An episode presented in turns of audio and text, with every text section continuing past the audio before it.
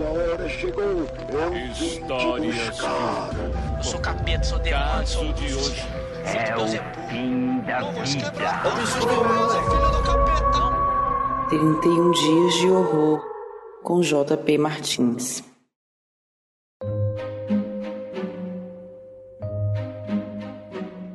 Quando eu tive ainda imbecil de assistir um filme por dia e fazer uma ilustração para cada um e ainda fazer um podcast para acompanhar, eu pensei que o maior desafio fosse escrever os textos falando minhas opiniões, né? Mas eu acho que isso aqui eu tô desenrolando até com certa facilidade. Também podia ser eu falar esses textos, mas apesar de eu me enrolar todo falando, eu tô aprendendo. E os desenhos já me dão um bom trabalho, mas eu acho que eu até que tô satisfeito com o que eu tô conseguindo fazer num tempo curto assim, né, que eu faço. Mas não, o maior desafio eu acho que foi aceitar que em um dos dias eu escolhi assistir de bom grado o filme de Halloween do Adam Sandler na Netflix. Eu acho que a tática da Netflix para atrair pessoas para os seus filmes originais de comédia é exatamente o que me pegou hoje. Eu tinha que ver algum filme hoje, mas eu tava com o tempo meio corrido, então fui ver o que tinha na Netflix, porque facilidade, né? Daí assim que eu abri o site, tava lá brilhando, me atraindo tal qual o chamado de uma sereia. O Halloween de Hilby 2020. Assista, JP. Tá fácil demais para você não aproveitar. Eu caí na armadilha feito um patinho. Ou melhor, na verdade eu caí na armadilha feito o Hilby, o personagem da Adam Sandler, que ele cai em várias pegadinhas e sustos durante o filme. Inclusive as coisas que mais se aproximam de um filme de terror assustador mesmo aqui são os gritos de pavor da Adam Sandler, que já seriam o suficiente para enquadrar esse filme aqui como terror. Inclusive a história do filme é basicamente a cidade inteira odeia o Ruby porque ele é diferente dos outros. Então eles resolvem atormentar ele sem motivo.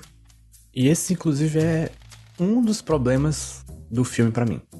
Tipo, uns 80% dos personagens desse filme são um bando de babaca que gosta de perturbar o juízo, rapaz. Daí quando tem uns personagens bonzinhos, eles parecem até deslocados do filme. Tipo, irrealmente bonzinhos. É um filme de extremos, né? Mas isso aí é. Filme da dançando é tudo assim, então não tem por que eu esperar uma coisa diferente.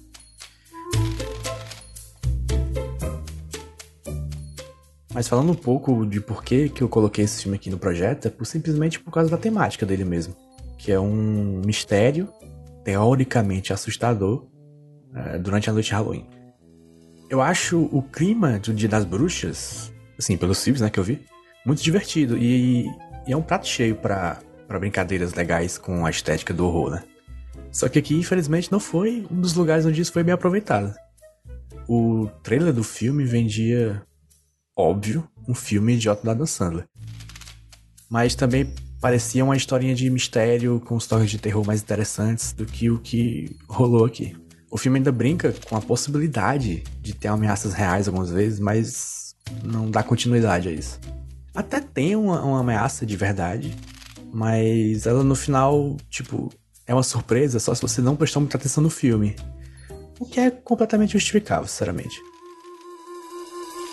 Mas para quem tá vendo, ela é, tipo, muito óbvia e até besta. Assim, claro, filme da Dan Sandler. Então, para efeitos de filme de terror, ruimzinho demais isso aqui.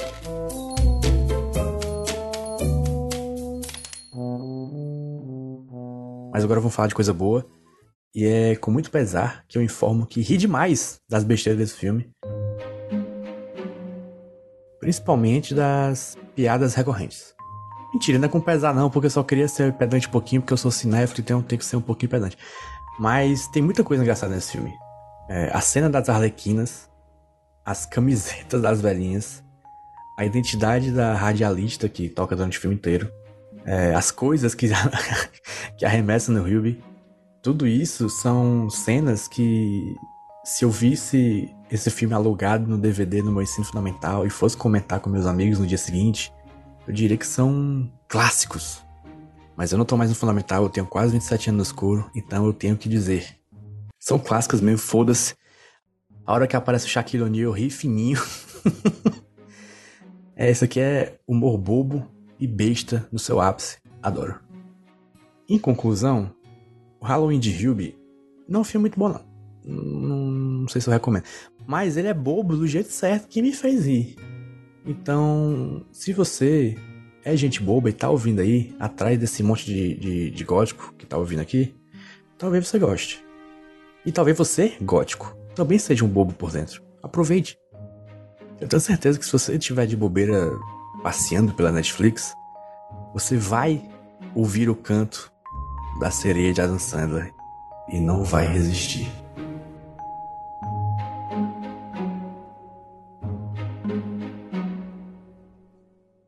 Eu sou JP Martins e eu decidi que em outubro eu ia ver um filme de terror por dia e também fazer um desenho para cada filme desses. Daí o Iradex me chamou para fazer um podcast e eu meio que a contragosto vim. Para saber mais sobre os filmes que eu falo aqui, uma ficha técnica e tal, você vai lá no, na descrição do episódio. E para ver os desenhos que eu fiz, você vai lá no Jumbo Paulo no Twitter ou Jumbo Paulo no Instagram. E aproveita e me segue também. Também segue o podcast nos agregadores, dá cinco estrelas, sei lá qual opção tem lá para você. Esse podcast faz parte da RIPA, a rede Iradex de produções associadas, com vinheta do Roberto Dinei e a edição da 20 a 20 produtora.